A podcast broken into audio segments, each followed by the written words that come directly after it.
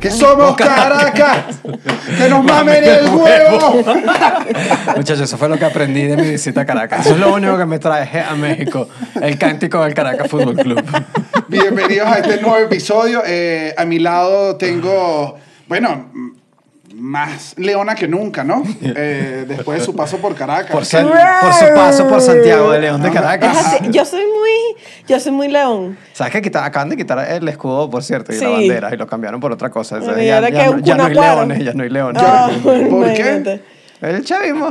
Bueno, porque eh, tú sabes. Bueno, ¿sabes pero siendo es? honesto, yo nunca he visto muchos leones en Caracas. ¿Cómo que no? Si hay un montón de estatuas de leones por toda Caracas. Ya no he visto tantos leones Eh, por en el Caracas. paraíso hay y, los que, montones de y los que leones. juegan en el estadio están muertos. ¿Qué te parece? O arrancamos. Una vez Así- creo que lo conté, creo que hubo una vez un león en San Antonio, pero eso es otra historia para la gente de San Antonio. Que se escapó del, del, del- de Caricuao y supuestamente llegó a San Antonio. Pero En pues fin. subió por la Panamericana. No, pues que se coincide. O sea, geográficamente. Ah, por la están- montaña. Igual a ese león le gustaba el clima como Le gustaba el clima más frito. clima frío. Ajá, le dijo, bueno, no. Había uno en el dijo Pinar. Y, olla- la- y las panaderías portuguesas. le- Digo la hollada, ¿no? Vamos San Antonio.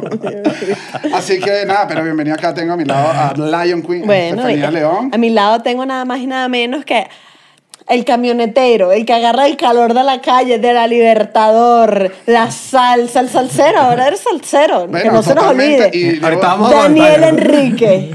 Y, y al frente, los dos, tenemos a. Que soy yo. eh, al, al, al, al extranjero, al casi, casi caraqueño. Al, al latillano. al atillano, al, al fresa, al No, no, no. Chucho Jesús Roldán. Así que estamos hoy acá. eh, hoy, te- Full Caracas todo. Hoy, hoy tenemos un, un episodio interesante que creo que ya quiero arrancar ya. Mentira, Patreon, viene Patreon, no vamos a arrancar ya nada, vale, eso era Se me mentira. había hasta olvidado. Ya, pero vamos por parte, vamos por parte. Patreon. Eh, Eh, ahorita, bueno, si quieren, si quieren simplemente degustarse del chisme de la vez que casi me quedo atrapado en Caracas, el lugar que hay que ir es a Patreon, donde hay un episodio completo donde Estefanía y Daniel hablan porque yo no pude porque yo estaba todavía en La Caracas gente sin que internet. réplica de Chucho, ¿cuál réplica? No, el Lo que nosotros dijimos éramos, era Ah, no, la este, verdad. ¿qué día? Sí, que- el siguiente martes es la réplica además. El siguiente No. martes sí hablo yo de todo lo que... Porque fui acusado de varias situaciones que no fueran no, de todo, ¿verdad? Aquí lo digo, y si quieren ir a Patreon, que aparte de que tenemos episodios todos los martes donde hablamos de actualidad, tenemos este episodio sobre el chisme de Chucho, donde, bueno, él ya tendrá su derecho a réplica en Patreon, pero eh, sí se habló acerca de, de que le faltaba caraqueñismo. O sea, en la situación le mandamos mensaje y le dijimos, hermano, no estás manoteando, te están pasando por encima, ¿qué pasa? O Manito, sea, tienes ¿cómo que... tú no siempre tienes una pistola en la no cintura? estás teniendo el manejo que se necesita en esta situación. Entonces, se sintió atacado. Yo siento que fue la verdad, pero bueno, eso lo pueden ver en Patreon. Y además tenemos otro tier de Patreon, que es productor ejecutivo, que es un poco más, que es para las personas que se tripean el proyecto, que les gusta el proyecto, pueden estar y al final de todos los episodios durante un mes salen sus nombres. Nos han preguntado, ¿yo puedo poner otro nombre? Usted puede poner... Perdón, Natalia, si le da la gana y le dices, mami, durante todo este mes, eso va para ti. O sea, La tapa final del cuartico es la pared de un baño. Porque nosotros preguntamos en Patreon, estos son los nombres de este mes, todos confirman, la gente dice confirmo. Uno que otro aparece, Billy dice, ponme tal, el otro, no, que ponme esto, dale, yo pongo ahí todo el mundo como quiera que sea O sea, mencionado. usted, usted se pagó, ese espacio es lo que quepa en una línea de un nombre. Por eso les digo, y lo voy a decir, quienes están, quienes están todos los productores, gracias, porque están, están muy apoyando el proyecto. sí, sí, sí. Todavía no ha llegado nadie disruptivo que nos haya puesto en esto de, ponme ahí Jorge Rodríguez, pues. No, no, no no Hermano, pueden poner lo que quieran. No, es un baño, chiste si quieren. Ponme Me sabe a culo, pueden poner lo que quieran. Rosa Melano, lo que te dé la gana, pero, pero no me pongas una gente Hermano, rara. si usted quiere poner Nicolásita, es el chiste. O sea, hermano, estoy dando las ideas. Les estoy diciendo desde acá, no puede ser que los disruptivos seamos nosotros. Les estamos dando el espacio para que ustedes creen y sean creativos. También les recuerdo suscribirse al canal. Si no lo han hecho, revisen si están suscritos y digan, ah, estoy suscrito. Ah, no pasa nada. No estoy suscrito, me suscribo. Entonces, para que, bueno, para que siempre reciban las notificaciones y todo, activen la campana. También estamos en Spotify, Google Podcast, Apple Podcast, Amazon Music, Deezer. Eh, estamos en todas las plataformas digitales. Y eh, lo dijimos en el episodio pasado, pero era un poco fake porque lo habíamos dejado grabado. Es fake, claro. Era fake, pero gracias a todos los que fueron al Sí. show de Caracas, creo que fue una función, Sí, sí, sí, eh, fue una función hermosa. Espectacular. Fue, superó mis expectativas. Sold No. out, además, O sea, sí se vendió yo todo. casi lloré. Yo me aguanté. No, los, tre- los tres se nos quebró Sí, la sí, voz. sí, al final, se nos al final. quebró ahí que uno dice, Dios mío. Bueno, vamos a devolvernos para atrás porque si no voy a No, terminar llévense- todos los que vinieran. Adiós. Muy duro, muy Hubo duro. voces cortadas, hubo un show cómico, estuvo Sí, divertido, sí, creo sí. que todo el mundo lo pasó bien y Bueno. creo que eso se sintió. Y el salsero Daniel, esto fue impresionante lo que pasó a esa función. Nosotros antes de- del show ponemos, ahí empieza a- a- El abridor del 10 show. el abridor del show son nuestras propias canciones que los videos se empiezan a reproducir, ¿no? Entonces nosotros estábamos, yo tengo videos atrás escondidos así. La gente que sí nos veía nos dijeron. Sí, Sí, que sí nosotros nos sí que- estúpidos. No lo está viendo. Pero eso Bueno, lo hacemos para calentar, así. es como para, es para calentar al público. Y si hay alguien que no conoce el podcast, dice, ah, pero estos chamos. Estos chamos. Bueno, de hecho, si ustedes ponen en Google eh, el cuartico, le sale band. No, Dios. Y cuando sonó la salsa, la gente la perdió. La perdieron y empezaron a cantar la canción que habíamos estrenado dos Eh, días me antes. la robó. Y fue un momento simplemente hermoso, de ¡Me verdad. la robó! ¡El Satisfyer me la robó! Y yo, claro. De hecho, un momento pensé, salgo a cantar yo en vivo. O sea, salgo a la emoción, pero hubiese quedado un poco raro. Yo he pensado que, que hagamos tipo una versión en Tiny. vivo con la gente. No, pero con la gente en vivo. Ah, y luego no, digo, qué pena, es qué que pena, después qué esa pena. gente que hay toda No, no, no, decepcionada. no, tendríamos porque- que puro doblaje nosotros. Unos headset de puro doblaje. Pero bueno, ya es momento de arrancar este episodio. Hoy tenemos un episodio que titulamos Caracas, lo bueno, lo malo y lo nuevo. Eh, creo que es importante aclarar antes de arrancar el episodio que vamos a hablar es de Caracas en general, de nuestra impresión, de lo que vimos, porque solo estuvimos en Caracas. Siempre además es una, creo que es una crítica recurrente de, ay, hablan de Venezuela solo Caracas. Hoy solo vamos a hablar de Caracas porque no fuimos a otro sitio, creo que solamente fuimos a la playa en La Guaira.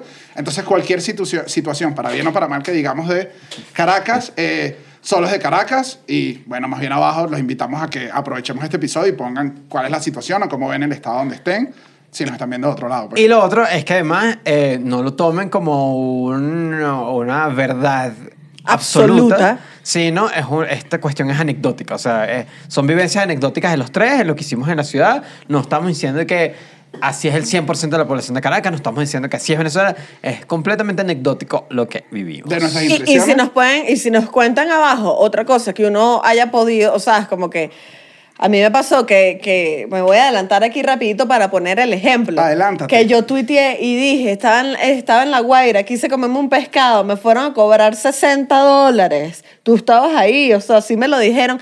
Y la gente abajo me dijo, no, en otro lado cuesta 15, en otro lado cuesta esto, en otro... Entonces, ahí es donde tú dices, hay varias realidades pasando en el país. Nosotros vamos a hablar de las que vivimos en nuestro viaje. Exacto. Eh, bueno, arranco, yo voy a arrancar. Toca lo bueno, lo, Lo bueno, bueno. como dice el título. Voy lo bueno, yo voy a arrancar diciendo que al menos yo eh, mm, me reconcilié con, con mi ciudad. O sea, creo que, creo que entre muchas cosas vi, rescato la alegría. Vi bastante alegría, vi gente, y esto lo digo para gente que se, que se fue, yo creo que al menos yo, y siento que, que mucha gente debe sentir lo mismo, se fue como... Uno se va como, no, eso Y se destruyó y te vas horrible y siento que ese sentimiento no te ayuda ni estando donde estás, ¿sabes? Siempre quedas ahí como con rencor. Entonces, para mí llegar y ver al menos la, al menos ver vida, ¿sabes? Sí. Al menos verlo alegre. Cuando yo me fui, eso estaba muy vacío, ya había gente que había, siento yo que además hay más gente, eh, Sí. migración del, de, siento yo que del mismo país. Hay movimiento, fue. hay movimiento. Hay movimiento, entonces creo que la alegría y la vida es lo... Lo primero que yo rescato como bueno y que hice las reconciliaciones y dije, eh, pues carajito, pero Caracas, tú y yo teníamos tiempo que no hablábamos. Sí, ¿sabes? sí, sí. sí. A mí me pasó específicamente con mi abuela. O sea, yo fui a visitar a mi ¿Qué abuela. pasó con tu No, abuela? ¿Te reconciliaste? No. ¿Tú le escribiste a tu abuela esta carajita? No seas Seguro enfermo. mi, Vela, abuela, vale. seguro mi abuela está viendo este episodio. No, Sí, nieto, me, nieto me lo hubiese dicho antes. respeto a la señora Antonia. El- eh, que la- yo visité a mi abuela en 2020. Ya, yo me fui en 2018. Fui en 2020 por trabajo. Y en 2020 todavía la ciudad estaba bastante deprimida. O sea, se sentía. Estaba empezando a funcionar, pero todavía estaba muy deprimido todo. Y la gente también estaba deprimida. O sea, literalmente. Y fui a casa de mi abuela y todo era todo como muy limitado. Todo era muy... que no te gustaba mucho. O sea, que uno está como... Ay, que uno está ahí... Una, no le agrada. Fui ahorita y fue completamente diferente la situación. Mi abuela está mucho más contenta, mis tíos están contentos. abuela ya periquera, está vacilando, No, vale. bicha, la abuela, haciendo Cancelada. motopirueta, la está, está. No, es que ya por fin le compré, le compré la cadena a la moto. le compré la Empire. El- y, y nada, y en verdad había, hay más comida, hay como... Se sentía como cuando yo visitaba a mi abuela normalmente y ya no se sintió diferente a otro momento. ¿Sabes qué? A mí, yo, a mí me pasó mucho y este sentimiento que contó Daniel, yo siento que el 2018, que fue el año que nosotros nos fuimos, fue un año durísimo. Sí, sí, sí. O sea, obviamente venían todos los años trágicos acumulados y el 2018 era como que el acabose y yo me fui a un estado de profunda rabia y profundo rencor y resentimiento y tenía una locura mental y me fui diciendo, "Ah, Y no odia Venezuela. Odio, odio, odio, odio todo lo que me hicieron. Odio Venezuela. Odio ese país. Y tuve que, o sea, esta no es la primera vez que yo regreso. Yo fui hace, en agosto del 2021, hace como ocho meses. Y tuve ese sentimiento de reconciliación que me pareció muy bonito porque dije, no es justo que yo odie el lugar que yo amo, en el que nací, en el que crecí, lo que soy, ¿sabes? Es como que dije, no es justo Sí. que yo me deje llevar por un sentimiento político que me, que me robaron, me robaron mi país. Y a mí pasa eso, que yo puse en Twitter como que le recomiendo a la gente eh, al menos ir una vez al año, creo yo, eh, los que viven afuera, evidentemente, porque está, está, está bien y puse eso y una gente me contestó como que es que yo no voy a esa mierda más nunca, que es como que bueno, que Porque es el entiendo. mismo sentimiento que Es el uno mismo tuvo. sentimiento. Porque entiendo, sí, hay gente que, o sea, también lo, me lo preguntó gente de adentro, incluso me preguntaron como, eh, ¿tú qué opinas de la gente que, que le da como arrechera que uno esté bien? Y yo, y que creo que no está bien, o sea, honestamente no está bien, pero también siento que la gente que se va, se va con demasiado rencor, y Sí. es un rencor tan fuerte, lo tienes afuera, te tienes que adaptar a un montón Es de como un cosas. trauma, es como un trauma. Es un trauma. Venezuela que- es un trauma para mucha y esa gente, gente, ¿verdad? esa gente que está escribiendo posiblemente está súper traumada y no quiere salir de ahí, aceptarlo es súper complicado. Nosotros creo que además fuimos en una posición mucho más cool que te da una, una apertura a entrarle a la reconciliación y bueno, sexo de reconciliación divino, ¿sabes? Entonces, siento yo que en Caracas... Tú cogiste con el por qué le disculpa. ¿Qué estás diciendo? No voy a decir nada, pero no vayan a la esfera de Soto, es lo único que les digo. Titanes, vean la película Titanes. Tú sabes que voy, voy, voy con. Voy con, con un análisis psicoanalítico de que no tengo ningún tipo de licencia para decir esto, pero en verdad es mi análisis psicológico para lo que pasa eso, porque estuve echando la cabeza y dije, ok, esto es lo que yo creo que pasa. Lo que yo creo que pasa es que si tú te vas con tanta rabia y con tanto resentimiento que lo experimentamos los tres y que todo el mundo lo puede experimentar, y además por condiciones migratorias, puedes incluso no volver. Sí. Entonces te quedas con solo ese sentimiento de rabia. A ti no te conviene, o sea, emocionalmente, sentir que, af- que adentro está mejorando algo o que algo cambió para mejor, porque dices, no, compadre, porque yo tengo mucha rabia. Entonces este es el sentimiento Sí. válido. Sí. Aquí te lo dejo. Disculpa, No, y- para más análisis escríbame a freud.com. Y Daniel lo dijo en el otro podcast que tiene, que, que cómo no se va a sentir uno feliz. De, yo tengo, o sea, y yo lo decía y, y, y se lo dije igual a Chucho hablando afuera, como que igual para mí es un sentimiento, yo sé que salí y ayudé muchísimo más de lo que pude haber ayudado en ese momento, las cosas estaban mucho más complicadas, yo estaba en un estado mental súper deprimido cuando estaba, que siempre digo, menos mal me fui antes del apagón, que fue una situación que vivieron durísima. Eh, y tú te vas y dices, ¿hasta qué punto no yo abandoné el, sabes, abandoné a mi gente? Por más que yo sé que está ayudando, hay un sentimiento de eso. Y... Y cuando te descubres como diciendo, pero ¿por qué yo voy a querer más si allá está, o sea, allá está toda mi familia, allá está mi hija, está mi mamá, está mi hermana? Es como que me encantaría que me mandaran ellas plata a mí. O sea, lo que entiende, o sea, que es eso de Que que... lo que no quiere trabajar. Claro, vale, entonces no puedes tener ese sentimiento, o sea... Bueno, obviamente creo que cada quien tiene que trabajar ese sentimiento, pero creo que tenerlo es tan odioso Sí. y te hace un daño. Hermano, resiliencia. Te hace un daño solo a ti. Sí. Estar en ese estado mental de locura, en verdad, solo te está haciendo Sí. daño a ti. Entonces el punto es que la gente está más contenta. Y es, y es- Sí. Es innegable. por la razón que sea, la gente está más contenta, la gente ya nos recibió súper bien, la gente quiere mostrarte que está bien. Es como que hay un sentimiento general positivo de, de la población. Hay, hay uno que me, parece, me pareció raro, y es raro, la atención al cliente, que Ajá. yo creo que toda la vida en Venezuela, al menos Fue en mala. Caracas, en Caracas ha sido como, verga, lo que hay es esto, si quieres te lo llevas y si no, el siguiente. No, y te trataban mal, te trataban súper mal en Caracas. No está así. Ya no. Está mucho más, o sea, hay una atención al cliente mucho más, o sea, yo fui Arturo y dije, pero, o sea, ¿tú te acuerdas cuando Arturo y que son las piezas que son? Y te lanzaban el muli que "¿Pero ¿cómo te estamos O sea, no te puedes, no puedes ligar, que era como un pecado en Arturo, no puedes tener cuadril y, y pechuga, está prohibido. Y y que está claro que sí, el prohibido". pollo puede tener cuatro cuadriles. Eso no, o sea, no ha pasado, más bien en full lugares donde fui dije, o sea, ah, obviamente pasaron por una situación, pasamos por una situación tan complicada que todo el mundo dijo que, bueno, esto tiene que, tiene que mejorar en algunos aspectos. Y ese sí siento que... Yo siento que es que hay un, este, este es como va en lo económico y lo considero entre lo bueno. Eh, obviamente estamos saltando algunos puntos que después lo explicamos en lo malo. Eh, Claro, estamos en la parte de lo estamos en bueno. la parte de lo bueno, muchachos. No, no crean que nos volvimos chavistas y que ahora soy eh, al Ministerio de Sí, Turismo. no, el no, cuartico no. nos pagó, el Ministerio de Turismo financia el cuartico. que viene ese clip. Ay, Dios mío. ajá. que que hay un cambio económico después del apagón, empieza la dolarización, toda la gente del Bolívar queda de adorno, todo se dolariza y ya. ¿Qué pasa? El- las estructuras de costo de todos los productos y de todas las producciones en el país se empieza a sincerar. Es como que si antes tú decís que o sea, yo no pago gasolina, entonces el transporte me sale barato, entonces eso no se traducía en el costo de un producto. Ahorita está pasando. Está pasando de que ahorita la gente dice como que, ah, bueno, ahora yo sí tengo, porque hablé con unos amigos que tienen una, una tienda de cerámica eh, que es muy bonita y, y entonces me estaban explicando como que sí, ahora yo tengo que poner súper específico cuánto es el material, cuánto es el transporte, cuántas cosas. Hay un problema general que es, por ejemplo, el transporte. Hay que meterle todas las militares que hay que pagar. Claro, el sería de la parte mala de la Esa- estructura eso- de costo, que es que en sí. la estructura de costo tienes que meter la, la mordida. Exacto. Tienes que meter la Claro, tajadita el, de... el- el soborno. Ay, Dios mío, la mordida. Corrupción, Dijeron 7 mordida, dólares. Mordida, Mordida mordida, de soborno, es mordida mojada de soborno mano. aquí, moja la mano en México. Bueno, vale, también. Es un podcast que está internacional, chicos. El- y entonces lo mismo creo que pasa con la atención al cliente. La atención al cliente ya se volvió una parte estructural de tu servicio.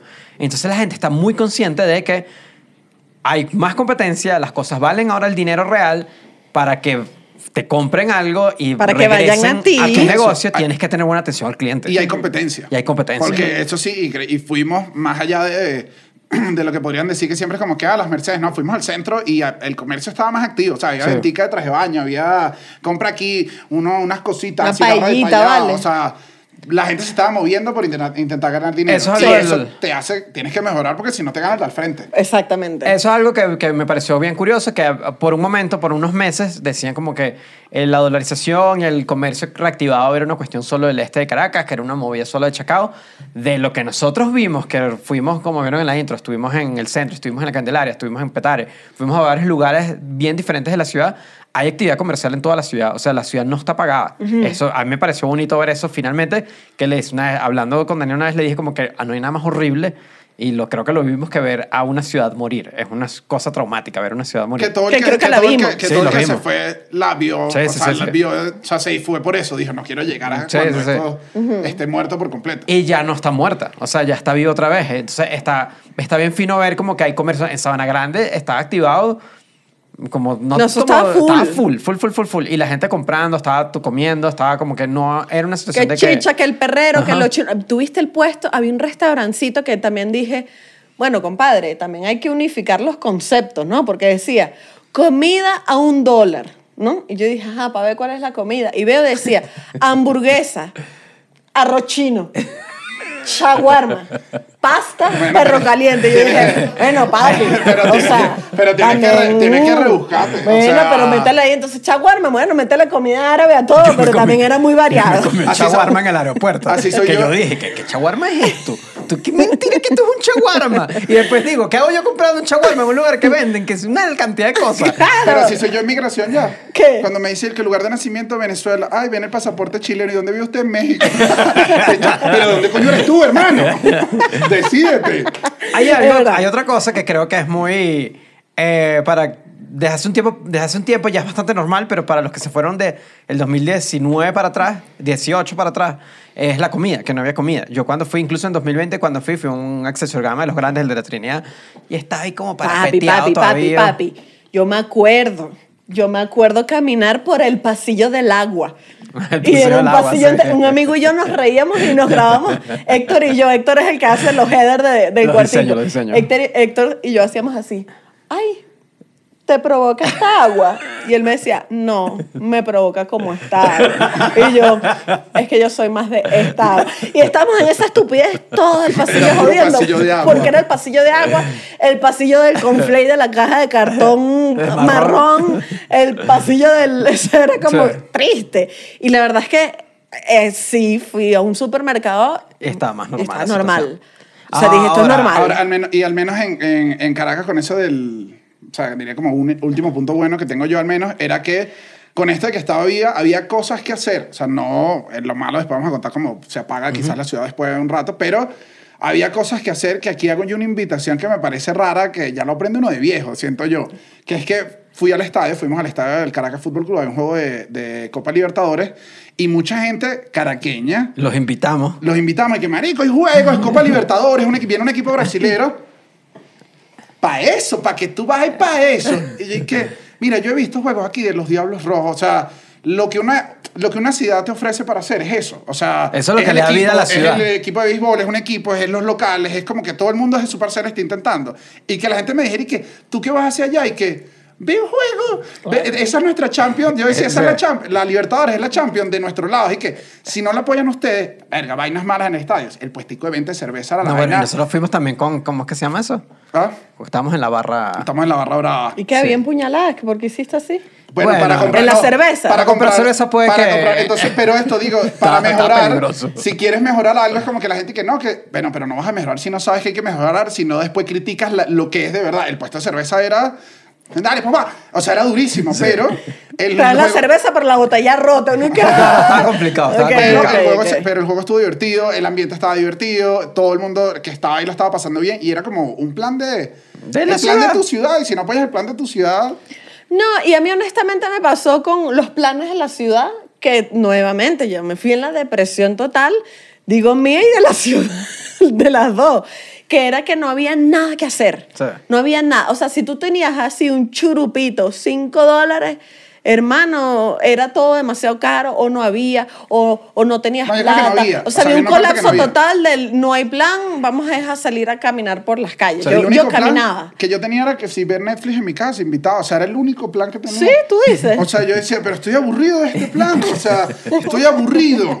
Quiero otros planes. Te- yo tengo un par más. Entonces cogí en el estadio y dije, ¿qué estás ¿Pero qué hablando? es vale?" eso? No, Y- que eso y- sí, que Estefanía no dije que no quiero ir para el estadio. y Después que yo estuve un rato allá, dije, menos mal que Estefanía no vino. Por... Es que tuve, tuviese creo tenido que ir a otro lado. Creo que te... Es que tú sabes que a mí la gente me pone nerviosa No, y los creo gritos que- me empiezan creo a que te poner, iba a me da parecer un ansiedad. poco agresivo. Me da ansiedad social, a mí no me gustan los gritos. Te hubiera parecido un poco Sí, agresivo. no lo digo ni de mal, o sea, dije como que bueno, entre que me va a dar ansiedad estar en, en una situación y que quiero estar con mi familia, preferí también estar un rato con Yo mi casi familia. lloré Que en el estadio. en el estadio. Porque me metí a la barra brava y dije, no voy hasta aquí, no voy hasta aquí. Ah, algo mira, tú así. Chucho me dice, Chucho sí me dijo, Hasta aquí soy demasiado yo. latillo. Hasta, hasta, hasta aquí llego yo. Yo le dije, hermano, sí. Yo no que- dije eso. me dijo así, me dijo, los ojos lo vi, me dijo, tampoco tanto. Y le dije, coño, Chucho, yo como de la libertad me tengo que meter un poco más, ¿sabes? Me involucré, o sea, me involucré además en todo, en todo lo que estaba sucediendo, me Dios. involucro. Empiezan y me vieron, como no me sabía todos los códigos, creo yo, no estaba como en el estaba paso, sincronizado. Porque estaba era como viviendo un proceso interno. Y estoy así parado y el, el tambor se me paró al lado, como tú vas a bailar, chamo.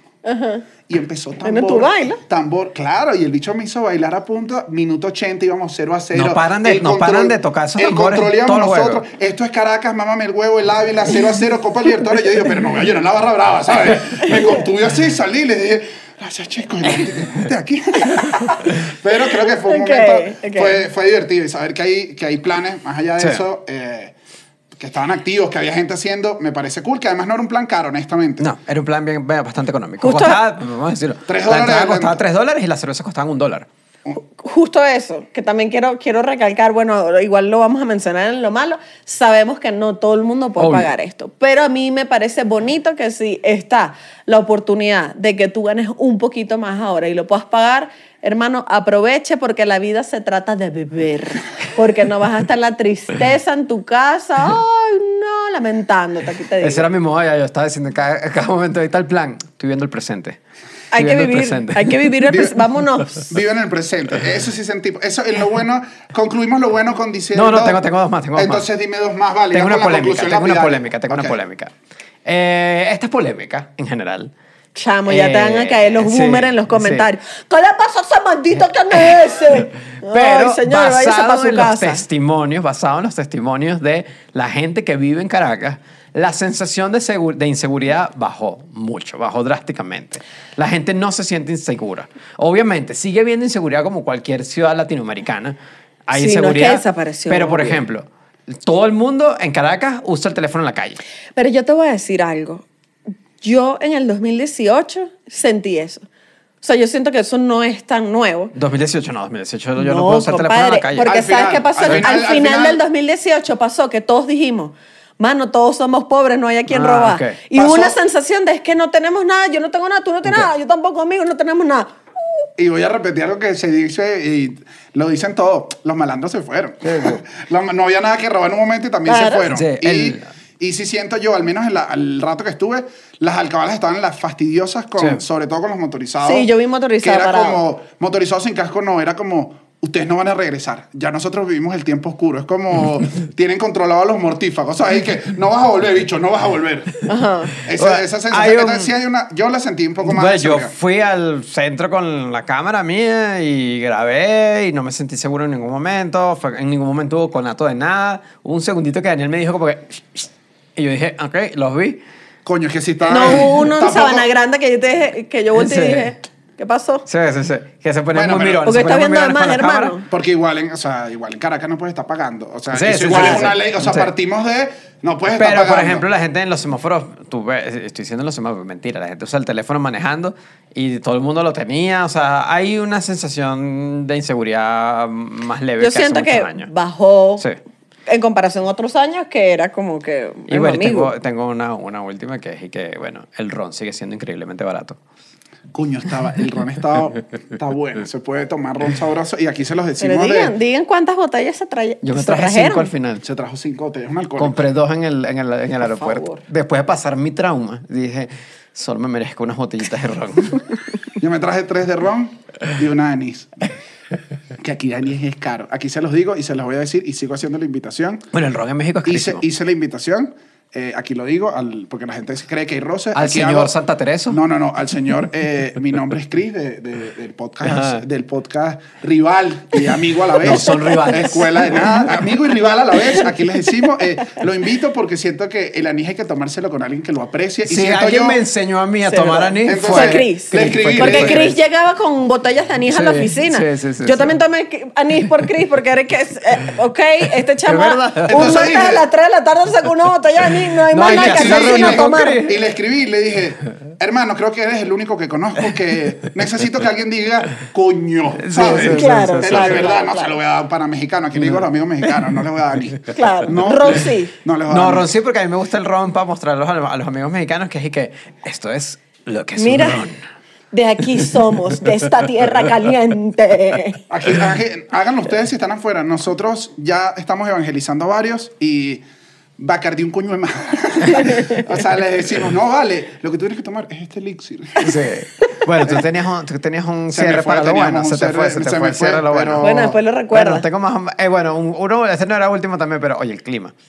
Buen clima. Caracas, buen clima. Sí. Caracas, buen clima y un sol bellísimo. Buen Son clima y... bellísimos. Eh, sí, vale, está, está bueno, sí. Está bueno. El aire El aire. limpio, Eh, cuando uno dice, Sí. "Mm, estoy oliendo solo contaminación. sí, sí, es que ese valle, Cristo llega y te limpia todo el smog y se lo Los lleva para árboles. Aruba, pa- no sé para dónde se lo lleva, para Perú. Como, como diría, como diría, como diría Caracas, eh, creo que es una frase que diría Caracas, eh, coño, gracias a la ola.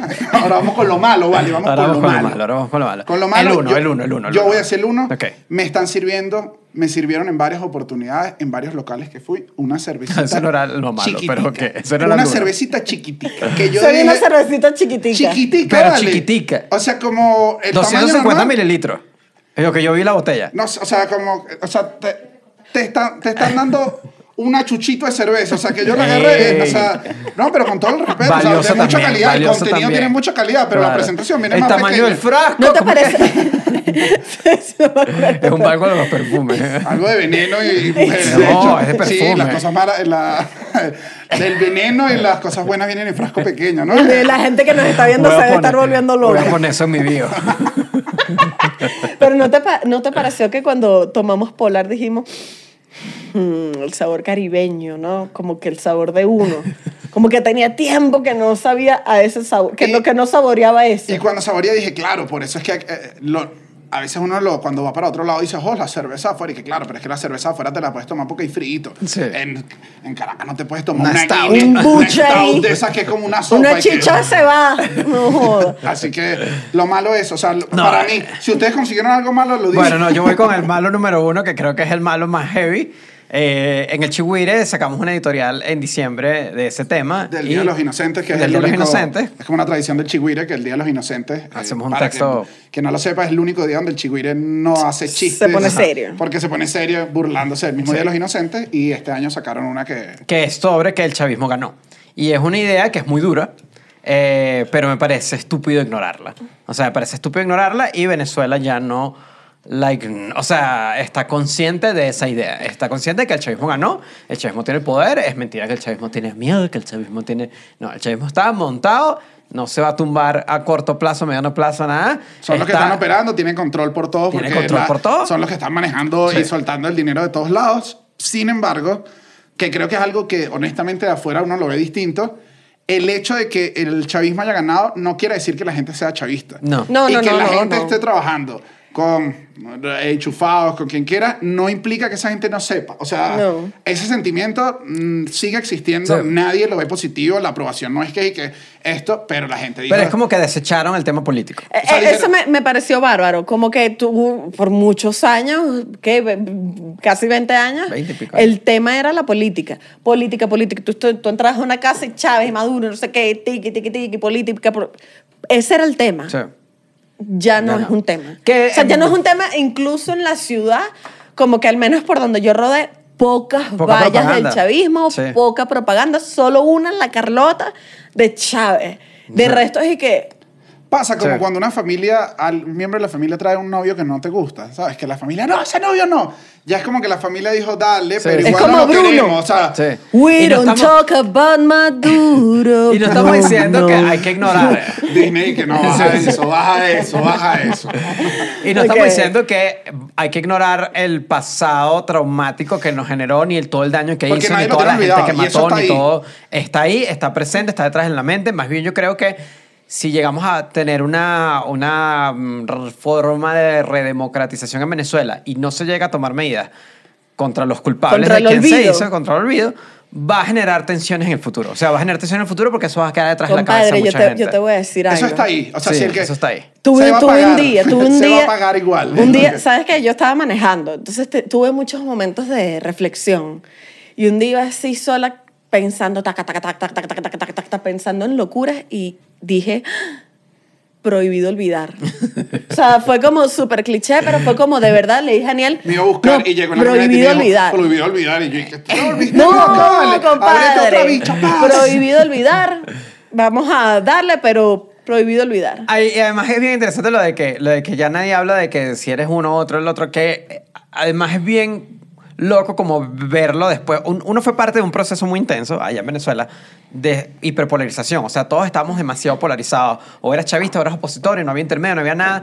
Y después que pasa todo, vemos qué pasa cuando polarizas un país, que fue literalmente lo que nos pasó. O sea, el país se viene abajo, la broma se destruye, se destruyen demasiadas cosas en general del país y simplemente es una técnica para poder mantener Tomar el más poder, control, para claro. poner más control. Entonces siento que lo que pasó ahorita fue que la gente se despolarizó completamente porque dijeron, mira, necesitamos hacer billetes porque ya nos mamamos de veintipico años de chavismo, no lo vamos a cambiar a corto plazo al parecer, entonces vamos a trabajar Vamos a y ya. hacernos Eso- más fuertes como podamos Sí. para hacerlo. Y entonces aquí les devuelvo yo la moneda al chavismo.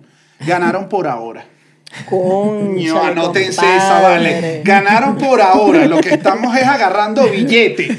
Pero vamos a No, que volver. no te escuche. Mira, yo quiero volver a Venezuela también, pues.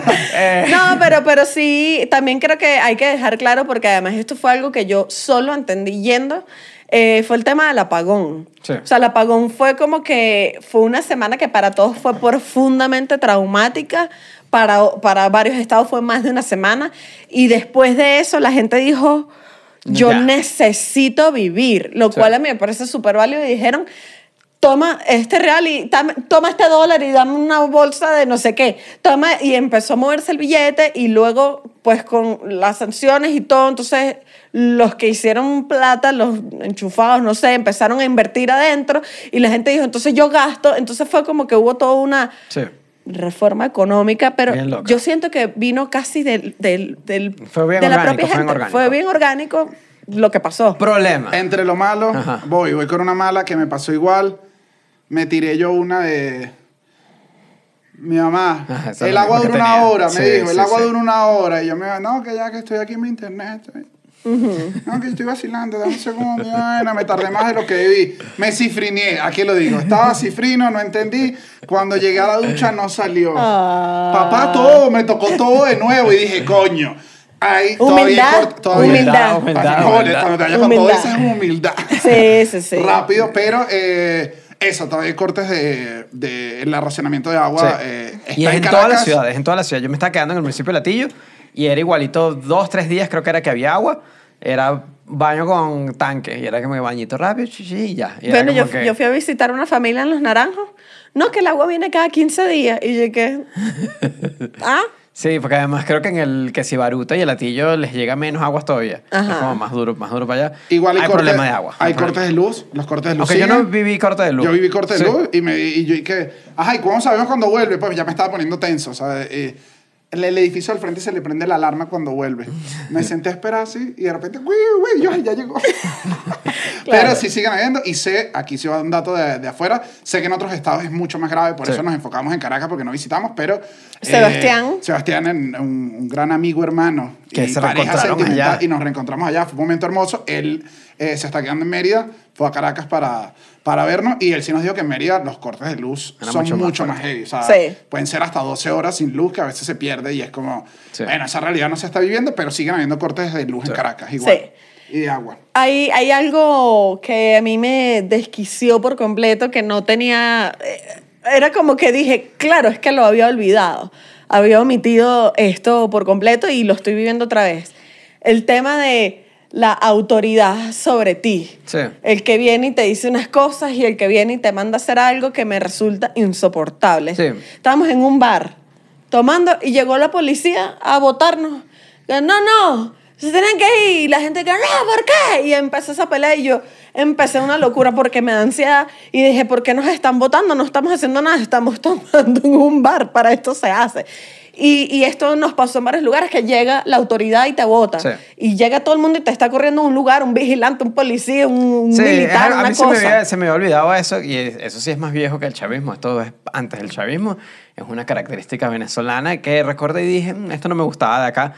Que es que hay mucho cacique. Hay mucho, hay mucho, hay mucho, mucha gente mandando, mucho vigilante mandando que te quiere, que quiere fastidiarte la vida solo porque tiene un poder mínimo. Es como que en todos lados es eso, en todos lados hay un vigilante que no te puede sentar ahí. Ajá, entonces, Por- como, bueno, entonces eh, ibas para, no sé, en el aeropuerto, que no, que la cola es aquí, no, que esto es aquí, no, que esto es aquí, que es y que, pero qué mandadera de este poco gente que- Mandadera, que, como ustedes que uno es estúpido. mandando aquí. Ajá. Que más bien me hizo como decir como que, bueno, ¿sabes? Sí, sí, ay, México no pasa eso.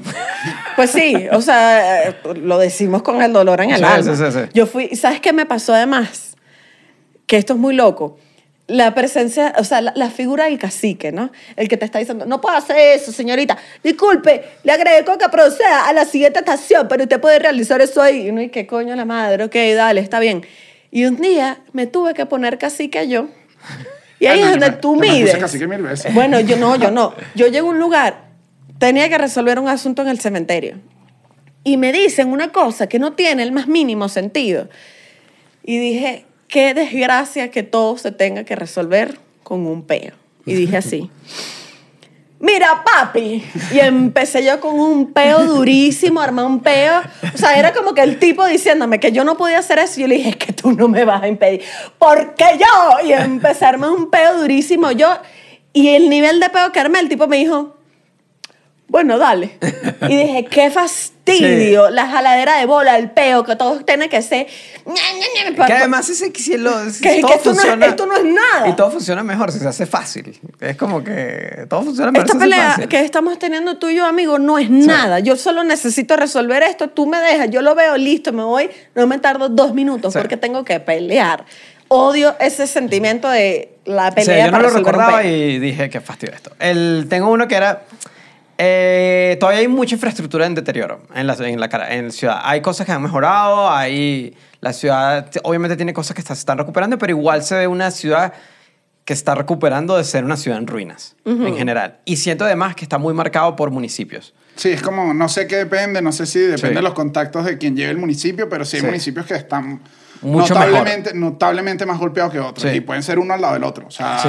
Chacao y Altamira son dos municipios, o sea, digo, es la misma zona, pero son dos zonas que, no están, di- igual. Están, diferentes. Chacao siento que está súper deteriorado ahorita. Y Altamira... Está bien. Está bien. Y yo fui a mi municipio Sucre. Y dije, compadre, esto sigue igual. Exacto. O sea, no ha con- cambiado ni un A mí centímetro. me pasó eso con San Antonio y no me, no, no- no me pareció para bien. O sea, dije, está exactamente Chucho, igual. El, el episodio de Caracas. Bueno, pero. Eh, eso. Y creo que la, ca- la, la, la diferencia de calidad de vida entre los municipios está muy marcada ahorita. Sí, O sea, claro. siento que, por ejemplo, el municipio de Latillo. Sí, si viene, si No viene una sensación mal. de, de comercio que lo dijimos y de que hay más dinero, como todo el mundo hay un flujo de dinero que está ocurriendo, no es igual el cariño y el dinero que le están metiendo a, a las Mercedes que, que otros. Que no, eso vamos para, ese es para el Esa final. es pa- pero digo, no es, es distinta la, la Sí. distribución y ahí las diferencias están marcadas, marcadas Bueno. lo que puede acceder uno y otro. Una diferencia también, lo tenía aquí entre, lo- entre las bromas malas y buenas, es que, oye, sí está súper marcada la diferencia de clases ahorita en Venezuela, pero está más marcada que nunca desde que yo existo y he vivido en Venezuela. Tengo 34 años y este es el momento donde veo una mayor diferencia entre una persona rica en Venezuela y una persona pobre en Venezuela. O sea, el intermedio está mucho más difícil ahorita. Es como que ves unas cosas que tú dices, esto está loco, este nivel de lujo está loco aquí. O sea, no, yo no, y eso que yo no soy de los que critica que la desigualdad, en todos los países va a haber desigualdad de algún tipo, yo creo yo. En todos, en to- no, en todos hay. Sí, eh, pero lo de Venezuela ahorita está demasiado marcado, pero Y es casi, demasiado, demasiado además como marcado. que está difuso como que tienes o no tienes. Ajá. O sea, a lo que puedes acceder es, es, es notorio. Supuestamente hay mucha gente, sobre todo lo que, lo que, lo que queda de clase media, en lo que era la clase media, estaba leyendo la otra vez que estaban bastante apoyados por remesas. Por O sea, remesas. los que son la población más vieja, nuestros padres que se quedaron en Venezuela o algo, muchos reciben remesas porque estaba hablando con Ernesto, que, que trabaja en el Chihuire, y que, y que, no, pero yo no recibo remesas. Y que bueno, Ernesto, porque tienes como veintipico años, que vas a estar recibiendo, ¿quién te va a estar mandando remesas a ti? No, Claro, tienes que trabajar, remesa, tienes que parir. que trabajar. Tienes que hacer como dice el refrán, voy a vivir en mis padres hasta que pueda vivir en mis hijos, pero primero tienes que parir. Sí, entonces, pero los papás, muchos papás, que mucha gente de clase media mayor está viviendo de remesas, entonces como que ellos ya están viviendo una burbuja también, obviamente, pero sigue siendo una burbuja dentro, de, dentro de- del país.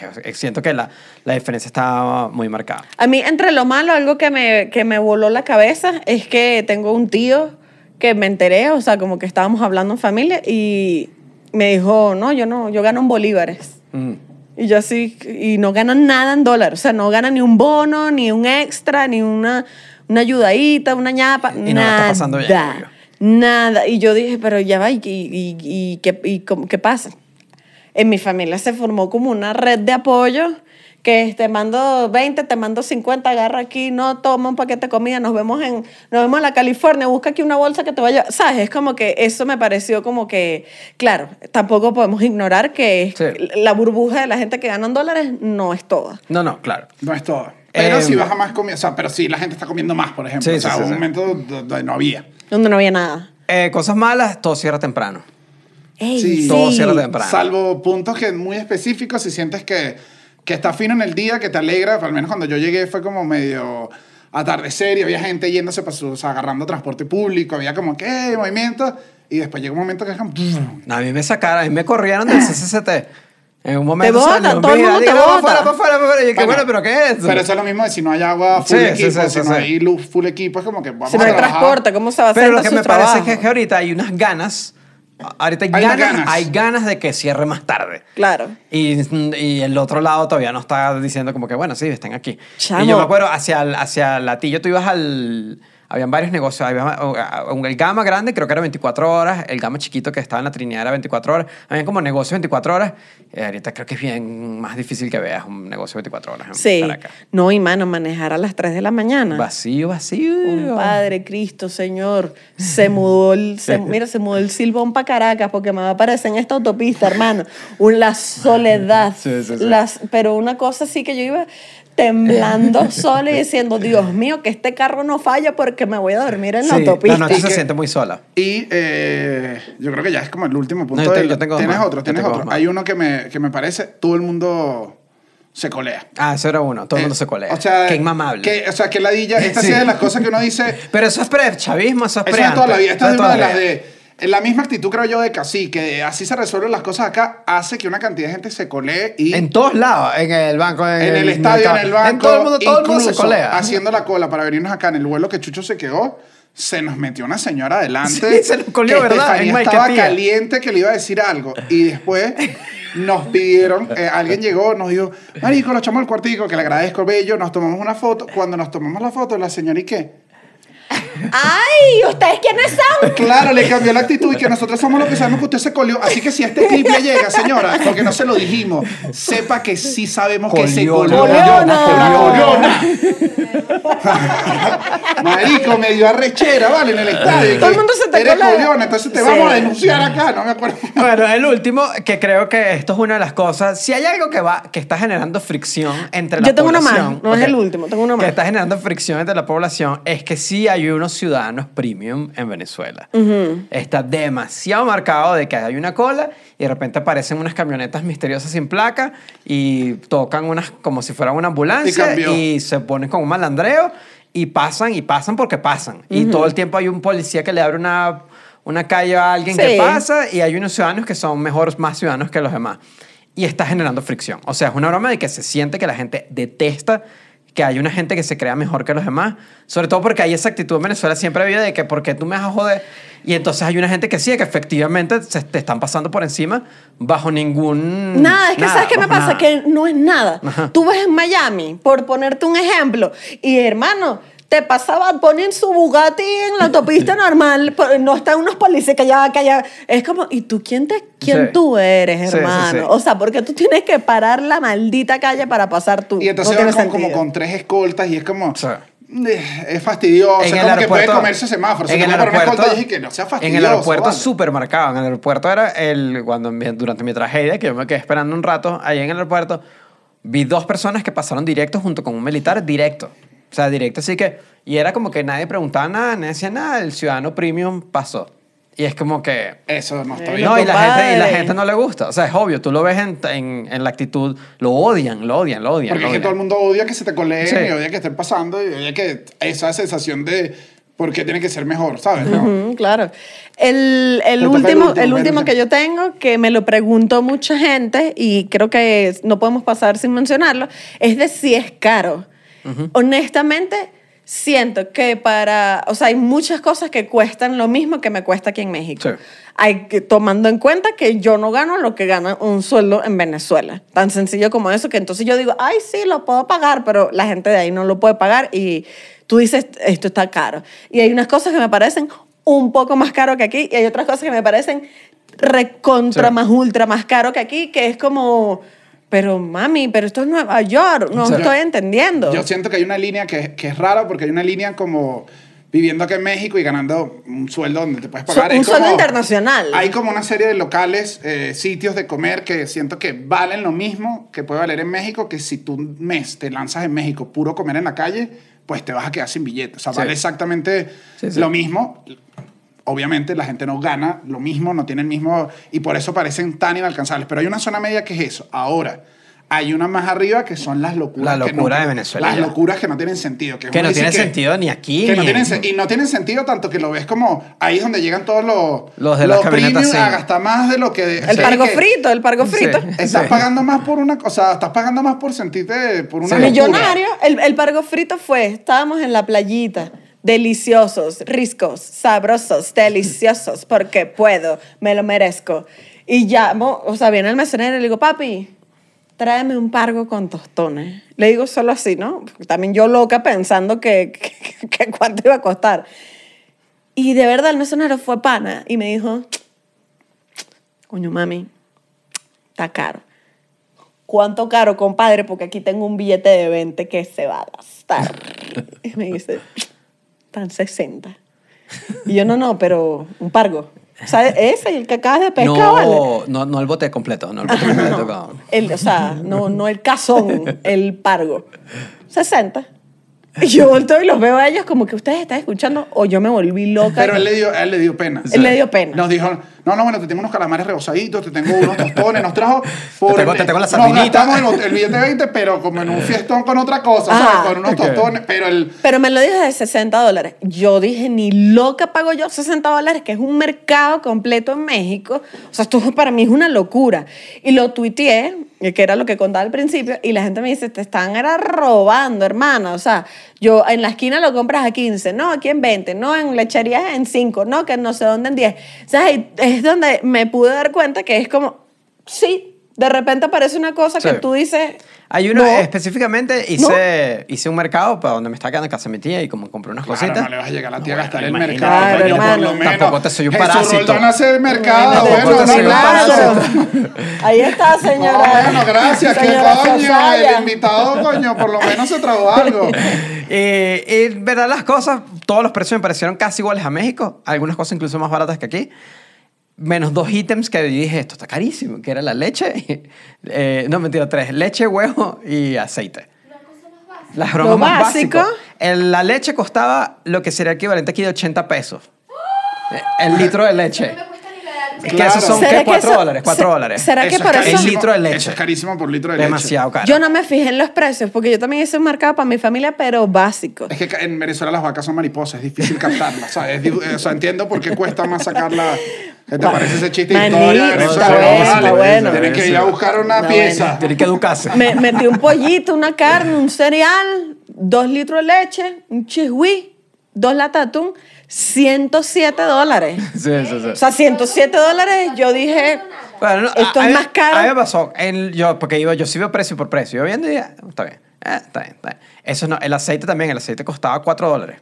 4 dólares costaba el litro de aceite. no, porque es para echarle para el carro es- también. como eso, hay, hay ítem que sí, hay ítem que no, era, Sí. lo decíamos. Y el cartón de huevo creo que costaba 5 dólares, que me pareció mucha plata también. Pero lo decíamos que eso, en un lugar donde en el estadio, que te puedas tomar una cerveza a un dólar, y entendiendo que para gente ganar, hay mucha gente en, el en Caracas que ganar 20 dólares es un trabajo que yo siento que mientras se vaya ganando, porque incluso estando allá vimos protestas de una tienda grande que decía como Sí. que tienen que pagarnos los sueldos mejor, porque aquí se está cobrando todo como Sí. en el mundo. Págame como en el mundo. Sí, sí, Entonces sí. siento que eso va a ser, Se va a regularizar. o sea, bueno, espero. Bueno, se no- espera. pe- pe- yo, no creo, otra- yo creo que la competencia lo va a llevar a eso. Es que Venezuela está viendo como un proceso muy extraño de un capitalismo raro. Ajá. Y, y eso va a llevar a que yo creo que bajen los precios más bien. Pero creo sí, yo. pero sí hay locuras. O sea, Hay aquí lo- si alguien quiere ir de... Hay unas locuras. Hay locuras, que. Si te mantienes alejado de las locuras, pues... No, y lo que decíamos lo de la comida, Se es que, a veces pasa ni siquiera es que te tienes que ir a la comida, a, comer en un restaurante como muy premium para que el precio te suba, sino que de repente es como que, exacto, hay unos almuerzos bien, una cosa, pero de repente te comes una pastica en un lugar fino y la broma es como un precio que es y que esto, el precio es como un super restaurante en Miami. Tú pues. trajiste la pasta de Italia, ¿eh? Bueno, sí. Y sí, que tú vas aquí. Tampoco está complicado traer pasta de Italia. Bueno, sí, pero, pero esa pasta también la hicieron ahí en Aragua, a mí no me Lo vas a nuevo. mentir. Lo nuevo. Lo nuevo. Lo nuevo. Lo nuevo. Lo nuevo, voy al menos de Caracas. Y es el punto más que uno dice, pero ¿qué vaina es esta? Las Mercedes. Las, Las Mercedes. Mercedes. Las Mercedes. Las Mercedes Aquí le digo, si alguno no ha ido, o sea, si alguno quiere echarse unas vacaciones, porque hemos contado cosas que creo que está divertido. Bueno, las Mercedes te dejan loco, que Sí. me alegra haberlo visto, porque este ritmo que va, en dos años... Va a estar diferente. En dos años tú dices, pero Dos ¿qué años en? Manhattan. Sí, sí, sí. ¿Qué pasó aquí? Y es una cantidad de construcciones, obviamente, hiper sospechosas. Acá abajo en los comentarios estoy seguro que van a poner una cantidad de cosas, pero... Que nosotros no vamos a decir. Son pero- sospechosas. ¿Por qué no vamos a hacer acusaciones infundadas, sin Porque no sabemos. Y son Pero sospechosas. Están y- sospechosas, están y sospechosas. aparte con lo que tú decías de, de... Sí molestan a la... a- a- aparte de la población sí lo molesta porque es como... Hay unas construcciones, unos edificios vacíos con Sí. luces afuera y es... Venimos hace unos años de un apagón colectivo. Aquí todavía hay zonas que no les llega la luz. Como tienes un edificio prendido todo el día, toda máquina, como, Sí, como con como unos de de- demostrar, es como de una demostración de poder De que no va a de riqueza, que no va a la par con como con los otros municipios se apagan Con el porque no hay. resto. Sí, sí, sí. Entonces lo nuevo es que las Mercedes es- Está rara, está Yo, loca, yo les está dije loca, que está en loca, el está viaje loca. pasado, que lo primero que hicimos, mi prima y yo, que me buscó en el aeropuerto, fuimos a las Mercedes y yo no reconocía calles. Sí, sí, sí. O sea, y, que, y, y yo decía, pues son tres años que no he Ah, estado aquí. que comimos en el Resuelve, en las Mercedes, y... Esa calle ya no la construcciones- Tiene ahora reconocía. unas construcciones al frente que eso no existía. Ajá. Bastante grande, me lancé un gas. O Bueno. dice la clásica, la clásica mía, pero es que estoy tomando cerveza, pues. También es que usted el- tomando un horario laboral. Cervecita. tiene ahí? No, ya, pero eh, con, las con las. Mercedes tenía... Ay, se me fue, se me fue, ¿no? Me No, fue. bueno, también pasamos por, Ah, por el concesionario. el concesionario Ferrari. Ferrari. El concesionario Ferrari que Es es Por como- eso digo, es y no- surreal, El es surreal. casino. Ajá, el casino que yo me puse Que a tomar fotos. y después fue que, Yo estaba tomando fotos y después dije, no, no, mejor aquí no, porque esto se siente muy peligroso. que ojo, todos los países pueden Sí. y deben, si quieren, o sea, si Tener una zona así. No, no, no, y tener una zona billete, cara. Lo que billete, pasa, lo que pasa Que es lo que esta es- se nota tan burbujosa, se nota tan poco además Artificial, artificial. artificial, se nota tan poco ligado a lo que es la vida que tú dices esto me está chocando, hermano. ¿Sabes? Es como, como un amigo que estaba pelando, de repente se lanza una boda cara, que uno y que... Pero ¿y qué vendiste Hermano, tú? Eso ha pasado, eso ha pasado. Claro, que tú dices que tú hubieses comprado primero un apartamentico. ¿Sabes? Pudimos haber empezado con cositas y no te gastas todo en la boda. Siento que las Mercedes es la boda descontrolada, Sí. Sí. que no responde a, a- A nada. a nada. Eso, eso me pareció raro. Hay- Nuevo. Papá, que las motos ahora son delivery. Todo, todo- Todos son delivery. Poca moto. No, poca. O sea, poca en comparación a. Bueno, claro, yo o creo sea, que tiene que ver yo con la cuando iba a gasolina. casa de Daniel, que, que tenía que meter, meterme en, en el extremo de otro canal, era que yo duraba desde antes, desde hace rato, así. Ay, ay, ay, ¿sabes? Ahorita era que. ay. Yo creo que tiene que ver con Mm. la gasolina, o uno. Eh, y sí, que ahora son delivery, pues. O sea, es como que. O sea, sí cambio eso. Eso es un y, cambio cambia la actitud, y cambia la actitud incluso de cuando pasas... bueno, Yo me fui y pasar por un círculo de cinco motorizados conversando Te no pasa. nervioso. Pero ahorita estaban bolsos de, de, de delivery de dos Sí. marcas. Tú pasabas distinto y tú decías, bueno, aquí todo el mundo está trabajando. Bueno, Ajá. en ese, mismo, en ese mismo orden de ideas, Ajá. eh, nuevo, te puedes mover ahora con aplicaciones en Caracas. Eh, yo lo hice, yo no tengo carro, yo vendí mi carro, ya yo no tenía, mi familia ya no vive en Venezuela, es como que yo estaba, Y un culito, nadie te fue a nada, buscar. nadie me fue a buscar. ¿No fuiste a merendar? No, no, ¿No fue te solo- Eso diste era una merienda? ¿No No, te diste no, una no. merienda por ahí? Dijiste, No "Ah, ninguna merienda. Una chichita en Sabana No, Grande, no te sé, búscame. no sé, no sé. Búscame aquí Eh, está en no, ratilla. Ay, no, pero echa tu cuento, porque tú te no separaste todo el viaje. No te tú- vimos- tú- tú- tú no te diste tus planes solo. Tú estuviste merendando por No, ahí, di la no. verdad a las cámaras. Si la señora se colió, tú merendaste. Yo estaba en casa de mi tía y ya. El... Tía, yo también estaba en casa de la tía. Ah. Ay, Eso es un clásico. No, vale. Estoy aquí que mi... Coño, no, es que mi tía le encanta esta rumba. El punto es que ahora te puedes mover en Caracas usando... Hablando calladito porque a la tía no le gusta. Sea, estoy aquí con mi tía, pero es que a mi tía no le gusta el ruido. Yo por eso me encierro en el baño para hablar con...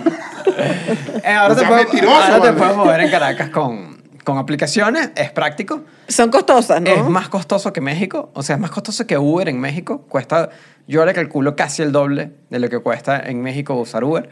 Pero, te puede, pero, pero lo puedes usar, o sea, lo puedes usar. Tiene sus cosas que, bueno, yo lo lancé en Twitter, que que tiene su, su- su- sus tropicalidades. Bueno, pero todavía yo creo que está en un proceso. Sí, te hace un proceso que es como que cada vez que pides un bicho, el bicho te llama. Entonces, ¿qué, ¿dónde estás? Y que, bueno, donde, donde marqué en la aplicación que estoy. Ajá. No, no, pero dame que- esquina, dame Ajá. esquina, si no, no entonces llego. te montas en el carro y dices, ¿para dónde vamos? Para donde marqué en la aplicación. Ujú, claro. Pero después me explicaron que es que hay, hay, hay conductores que el- tienen teléfonos muy viejos, entonces a veces no les detecta bien, a veces que es la aplicación que tiene problemas y les das como un código y una broma.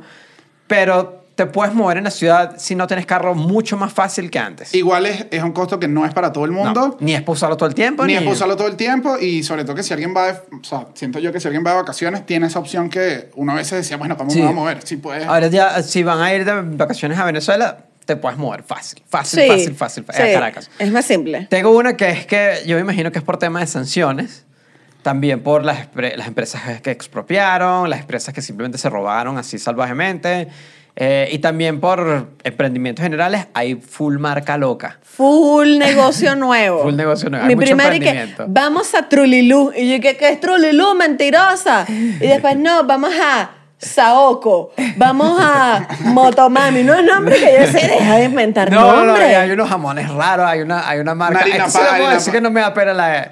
Hay una leche que se llama Lalo y la, ya la valla dice Lalo, la locura. Hay una vaca que uno dice, ¿qué es esto?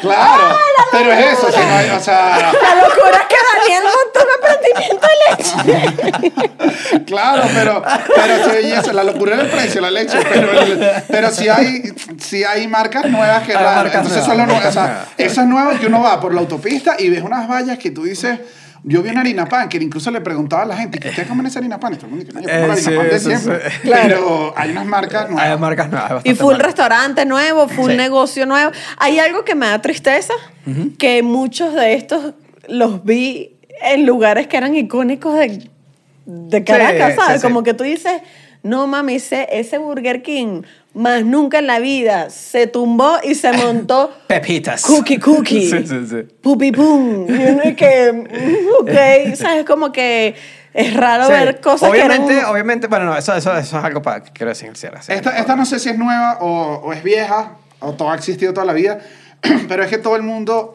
la conversación, uno, es top. Sí. Y es, y es Y es como... mamante. Es, es mamante porque creo que, creo que como, como ciudad se puede empezar a hablar de cosas. Creo que las conversaciones ayudan a que una ciudad mejore.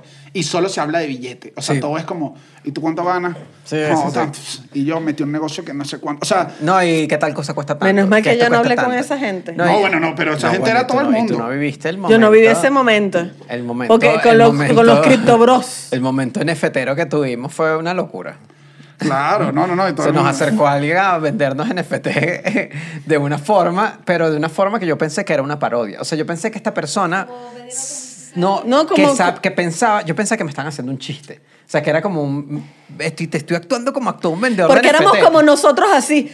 Papita, manito, esto es kit y todo esto en tres. Ah, Yo soy mi propio jefe mediocre. Éramos, Y era nosotros y que, nosotros y que- y el bicho y que, pero les gusta y nosotros Así que, ah, "Ah, no era de verdad, chiste". esto era de verdad. fue Qué duro ese momento fue duro, y me- nos pasó nosotros estábamos comiendo en el resuelve y aquí voy otra vez con lo de la actitud de casi que llegaba hacia la plata carro ah, pero Carro como- así sin placa. pero Corsa el 2005 que tampoco era o sea tampoco el carro era tan arrecho tú aceptas euros papá Pero, pero cuando no te lo preguntan aquí, tú aceptas euros, sino que el bicho se paró a tres cuadras. Tú aceptas euros. Me provocó decirle, me provocó decirle claro, y de hecho el puesto. Lo dice, míralo ahí, "Acepto la euro", papelera o sea, dice, la papelera dice, aceptamos euros, dólares, yuanes. Y toda la conversación Y- era que, no, ahorita ese negocio se monta, ganamos mucho más plata, hay que esperar que no... se-". Y todo era y que, déjame Sí. comer perro tranquilo, ¿vale? ¿Y cuándo, te, cuándo, cuándo tú muerdes el bolo alimenticio y te callas la boca? Hay una, hay una, hay una Sí, me, no, me sorprendía. hay una vibra muy Sí. econo, economy bro en, en Caracas. No, los bros, los bros, Sí, los sí, money sí. bros. Hay mucho money, bro. ahorita. Los money, el chamo llegó y que, eh, una hamburguesa, ponle todo, de todo, ponle de toda esa mierda que no ay, se paga. Y yo, cállate, estúpido. O sea, asqueroso, ¿sabes? Que, que le vas a meter de todo una hamburguesa. Hay algo que no es tan nuevo, pero creo que es una medio obviedad, pero creo que además de lo que hemos hablado, pero hay que decirla para los que quieran ir. Eh, uno, todos se pagan dólares, obviamente.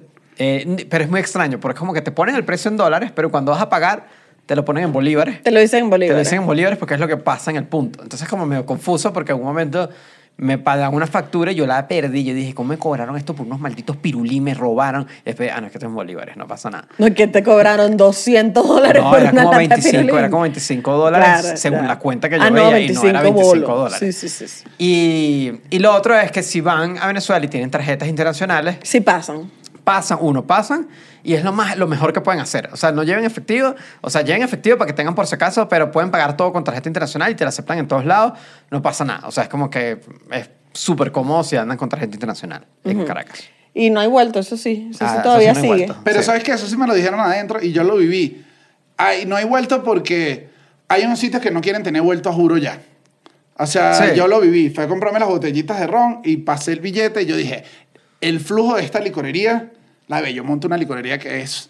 Eso Bueno, el prolicor de Bellomonte. Ah, el Que además, ahí fue un lugar de la tarjeta. Ese Ese, lugar- lugar, nunca aceptaba una tarjeta de crédito en la vida. O sea, era el lugar que yo iba a comprar ron porque le estoy haciendo una, mal- una cuña a prolicor de Bellomonte. Pero es más barato, ¿qué Es barato? más barato comprar el ron bueno allí. Bueno, y por eso hay cola. Quien vive en Sí. Caracas sabe que ese prolicor Sí, es sí, barato. Y fui ahorita y dije, igualito dije que por si acaso, que disculpa, ¿aceptas tarjeta? Y la típica, sea internacional, sí. Y ah, bueno, dale, pues. Hice mi mercado. Pero a mí me pasó que fui, yo veo, entra gente, pagan billetes. Además, estábamos viniéndonos en víspera de que estaba arrancando la Semana Santa cuando yo fui a comprar. Entonces, eso era botella y botella y botella y botella.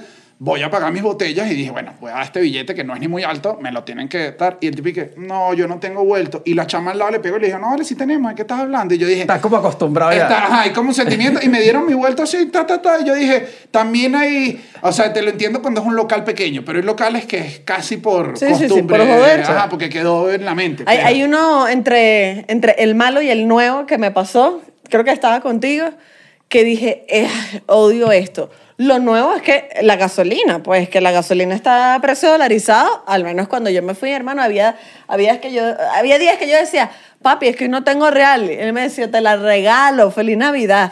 Ahorita es como que la pagas en dólares, tiene un tiempo ya. Cuesta como la mitad que de México. Ajá. Puedes llenar, Medio llenas el carro como es medio con dólar. El litro 20. cuesta medio dólar. Ajá, 0.50. Ajá. 0.50 y ya no. No sé si. Yo siempre recordaba esto. Las bombas en Venezuela olían a gasolina. Todas las bombas huelen a gasolina. Pero en Venezuela olía como que. Es la que dejaban el... El chorro y yo veía. Ya no se una No, gota. o sea, no lo hay, pero no hay un- ni una gota de más. Pero me da risa que me paro y le digo al tipo, no, ponme tanto, ¿no? Entonces, como que él pone y vaina y me dice, pero mira. O sea, yo estaba como hablando con Daniel y me dice, no, pero mira. Y yo, ¿qué? ¿Qué? Mira, o sea, que está en cero. Y yo, ajá. Bueno, es lo mínimo. No, y me dice, no, porque está en cero. No, porque hay unos que no te lo arrancan en cero y te roban. Y yo, ¿y qué? O sea, es lo mínimo que, que lo está en cero, que porque yo tengo que supervisar que no me estén robando 24-7. Sí, sí, sí. O- Pero eso es un clásico de enamorada, ¿sabes? Coño, tú dijiste estos chamos, no están como yo, ¿entiendes? El bombero lo que te estaba era diciendo, soy el mejor bombero. No, bueno, ¿y ¿qué quiere una propina, hermano? Si no tienes vuelto. Estamos aquí todos enredados. Bueno, ya creo que para cierre vamos a... Y Nuestras yo- observaciones finales. Nuestra, ya no. Bueno, uno es eh, que siento yo que Caracas es una ciudad que, que igual está en el Patreon del cuartico y, y es importante que lo estén, que, que no se lo esperaban ni ustedes, No, vale. no, que estén en el Patreon del cuartico, se los recordamos a la gente que está. Hay episodios todos los martes eh, donde hablamos de actualidad. Está el chisme de Chucho. Ahí se están haciendo cosas divertidas. Creo que mes a mes. Los martes- Oscar en vivo este mes. Sí, y este martes vamos a hacer mi... mi, mi, mi Tu derecho a réplica. Que me atacaron mucho. Tu derecho, derecho a a réplica. Estoy cansado. eh, Estoy, agotado. Disculpa por decir No, soy simplemente una víctima. Yo soy una víctima de, sus de, de sus ataques constantes. Tú no de la mesa estás solo. Tú no has pensado que yo igual estoy en una mesa que es una litera. ¿Tú no crees que yo siento eso? O sea, a mí esta chama me parece una estrella. Yo dormí toda la vida en litera de niño, así que eso no Bueno, pasa nada. Hermano, yo no dormí en litera. a mí No me gustaba. La litera me parecía que le daba una jerarquía a la gente. No me gustaba. Yo dormí arriba. Bueno, pero eh, tenemos eso, episodio todos los martes. Van a ver, eh, todos los martes creo que estamos haciendo algo distinto. Hemos tenido la transmisión de los Oscars, tuvimos premios al principio de mes. Entonces, todos los meses hay algo realmente interesante. Tenemos episodios en vivo todos los martes donde hablamos y hacemos actualidad. Recuerden que tenemos productores ejecutivos que salen al final del episodio donde pueden poner lo que quieran. Y nada, recuerden suscribirse, eh, estar en el canal. Gracias a todos los que fueron al show en vivo. Vamos Sí. a, si queremos hacer más show en vivo en otras Ah, ciudades. nos falta, se viene, nos se falta- viene. nos Queremos falta- Chile, sea, queremos Chile, Argentina, Colombia, España, Colombia. España son los, los sitios que tenemos probable ir. Eh, estoy seguro que aquí también vamos a grabar episodios en vivo para México, entonces los que estén en México estén pendientes. Y como conclusión final, yo de, de Caracas es. Yo creo que, coño, que hay que dejar atrás ese. Y, te lo pone una gente, e incluso te lo decían como ese sentimiento de. de de que no puedes disfrutar tu ciudad, que lo sientes de lado y lado, ¿sabes? Como que no puedes disfrutar tu ciudad y es como, ¿por qué si yo viví toda la vida acá? Es como, ¿sabes? Yo ahorita vivo en otro lado por, bueno, por mil circunstancias de la vida, pero ir a tu ciudad y disfrutar tu ciudad, creo que es lo mínimo y es lo que esperas y es lo que, lo que te gusta y con lo bueno, lo malo, lo nuevo, creo que, que al menos para mí fue una experiencia sumamente de, de hacer las paces con las ciudades, como que, verga, si hay vainas malas, se siente una sensación de alegría que es innegable de, de, de querer trabajar, que coño, para mí es, para mí es de pinga. Pues Sí. es como, ver a qué fino y te vas con tu ciudad y dices, coño, sí, la, no te recordaba así, te recuerdo mejor y, y es de pinga y espero poder ir eso una vez al año, más de dos veces. O sea, es fino saber que tienes una plaza que está ahí, que es casa. Entonces, Sí. considero yo que donde vivo es casa ahora. Considero que tengo dos casas que tienen las puertas abiertas y eso me parece increíble a mí. Sí, a mí me pasa, mi, mi conclusión final es que... Mi conclusión final. lo que viene siendo, pues, lo que viene siendo la conclusión de toda esta tesis. La conclusión final que viene eh, cuando ya se está acabando, cuando es el ocaso de lo que se llama la exposición. Lo caso.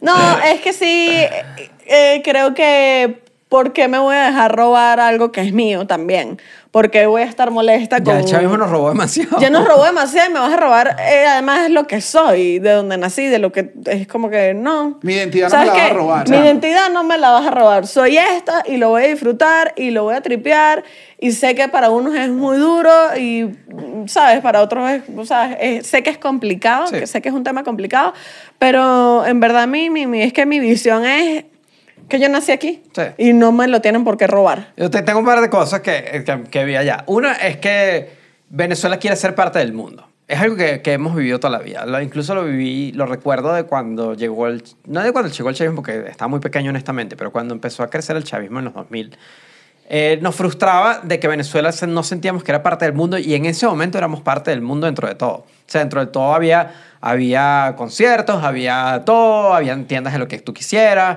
todo lo nuevo tardaba en llegar, pero llegaba a Venezuela.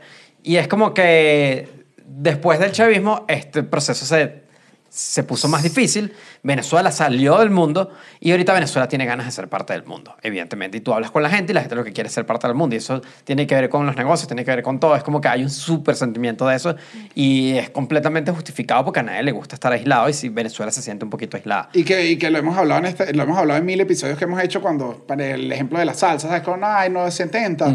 Caracas, Venezuela en general era una super plaza de, de salseros que iban, ¿sabes? Como todas las historias, es como además, siento yo, Venezuela ha estado siempre parte del mundo y ha sido una plaza cool, ¿sabes? Ha sido una plaza divertida. O sea, y- Porque es divertido, eso sí, no sé si lo dejamos claro, pero es que lo que pasa es que Caracas es Ah, divertidísimo. bueno, aquí se lo eso, o sea, el que quieran. Sí, es divertida. Caracas es divertida. Sí. eh, y en el centro había gente divirtiéndose, había gente divirtiéndose en todos lados porque a la gente le gusta divertirse, El, hermano. un el venezolano en general es. Ajá, es o feliz, sea, es alegre. Pero bueno, pasa eso y también pasa algo que es, que es muy loco, que es que cuando tú te vas, eh, uno se siente muy extraño de opinar sobre el país al que migras, porque siempre, eres, siempre vas a ser el extranjero. Porque eres ajeno. Y siempre, no, y siempre vas a ser extranjero. Si vives 15 años, 20 años, siempre vas a ser extranjero.